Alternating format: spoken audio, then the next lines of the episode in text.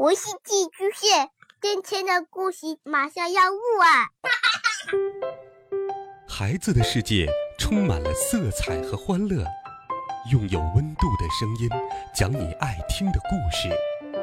白羊叔叔和大明的晚安故事。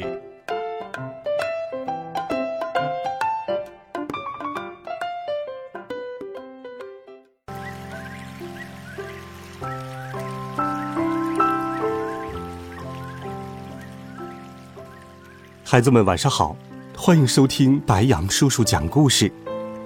今天，白杨叔叔继续给你准备了好听的童话故事。你一定记得鼹鼠米迦，他帮助乌鸦们战胜了老鹰铁嘴。可是，米迦却格外的想念月亮河了。我们继续来听鼹鼠的月亮河。第二十四集，灰色小鼹鼠尼比。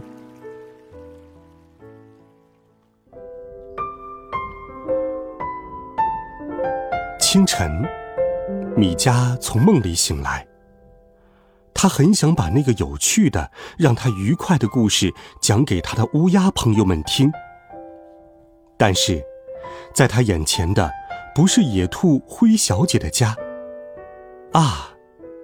太阳直直的照着他的眼睛，让他看不清眼前的景色。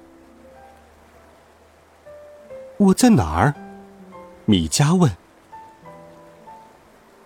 这里是月亮河，欢迎你的到来。一只灰色的小鼹鼠站在他的跟前，是一个长得胖胖的鼹鼠男孩。你是谁？米加问。我是小鼹鼠尼比。尼比说话的时候眨着眼睛，真的好可爱。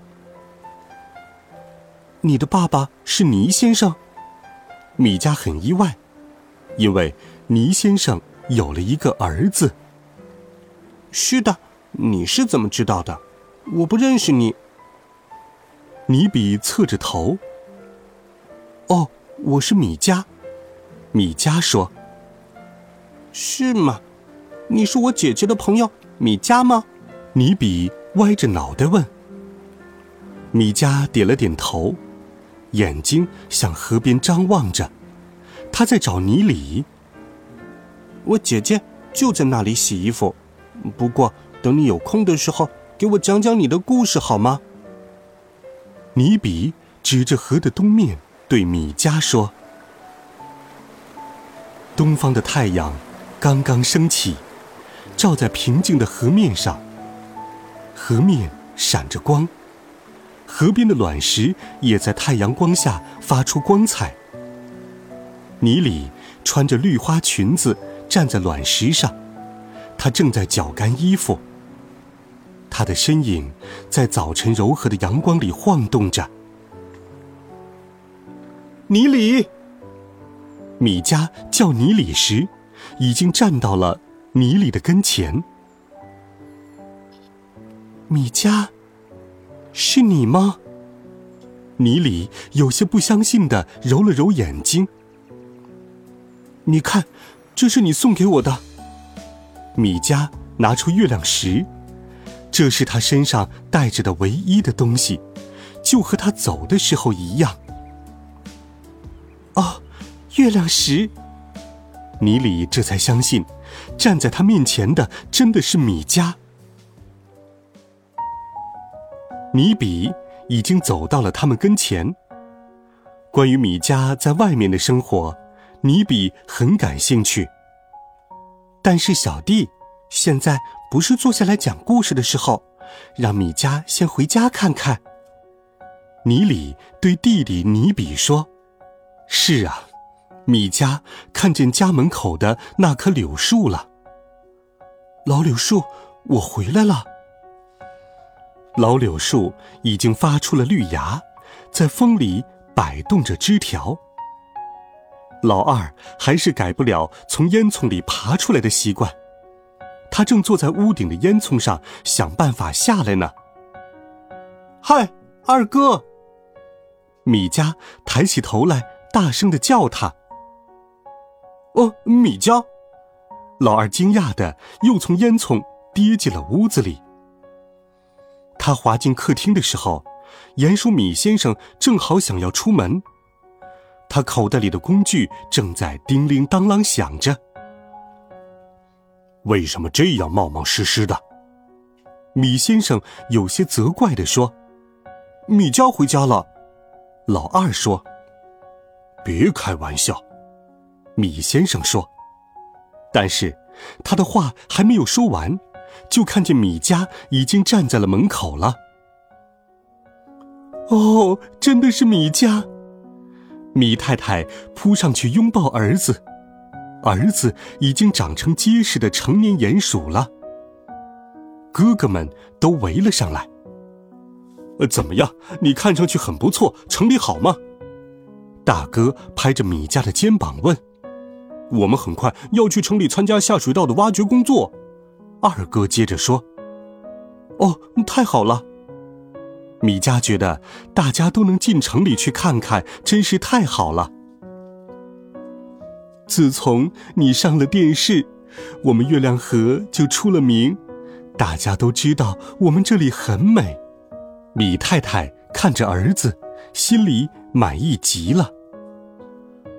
是啊，儿子，你的选择是对的，只要是你愿意做的事情，就自己去做。米先生固执的想法终于被改变了。我太高兴了，爸爸！米佳拥抱着爸爸，爸爸的话对米佳很重要。他们全家围坐在餐厅里，餐桌中间摆放着的紫云英散发着香味儿，一缕阳光照在餐桌上。米家第一次和家里人一起吃早饭。米先生对米太太说：“亲爱的，再给我来一份。”米太太马上就又拿来了面包和牛奶。米先生愿意吃两份早餐，尽管他已经很饱了。回到了这个久别的家里。一切都是那么美好。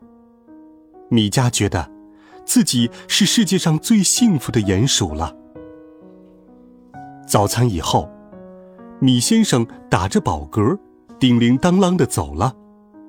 米家的哥哥们也都叮铃当啷的跟着去干活了。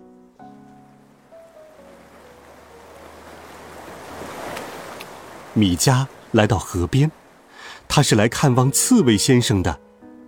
刺猬先生告诉米太太，他那里有一个寄给米家的包裹，请米家回到月亮河后到他家里去取。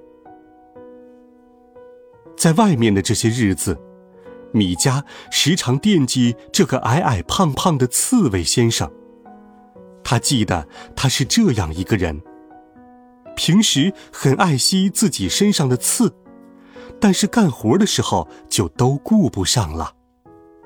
刺猬先生正在洞穴里冬眠，但是在他的门上贴着这样一张纸条：“如果米佳回来，请立刻叫醒我。”米佳按响了门铃。刺猬先生的门铃一直通到刺猬先生房间的床上，只要不耳背，刺猬先生睡得再死也可以被叫醒。过了很长的时间，刺猬先生打着哈欠的声音传了出来。又过了一会儿，听见刺猬先生在问：“谁在叫我？”“我，我是米佳。”米佳说。“不会吧，又是你，你比。”刺猬先生说：“你已经吵醒我好几回了，但是关于米佳的故事，我只能讲到他成了一位魔法明星。”不，我不是尼比，我是米佳，我来拿我的包裹。一听到拿包裹，刺猬先生马上就来开门了。哦，真的是米家呀，真好！你的包裹在我冬眠以前就到了，但是我不让任何人打开它。刺猬先生对待包裹是很认真的，但是里面到底是什么呢？刺猬先生也像孩子一样好奇。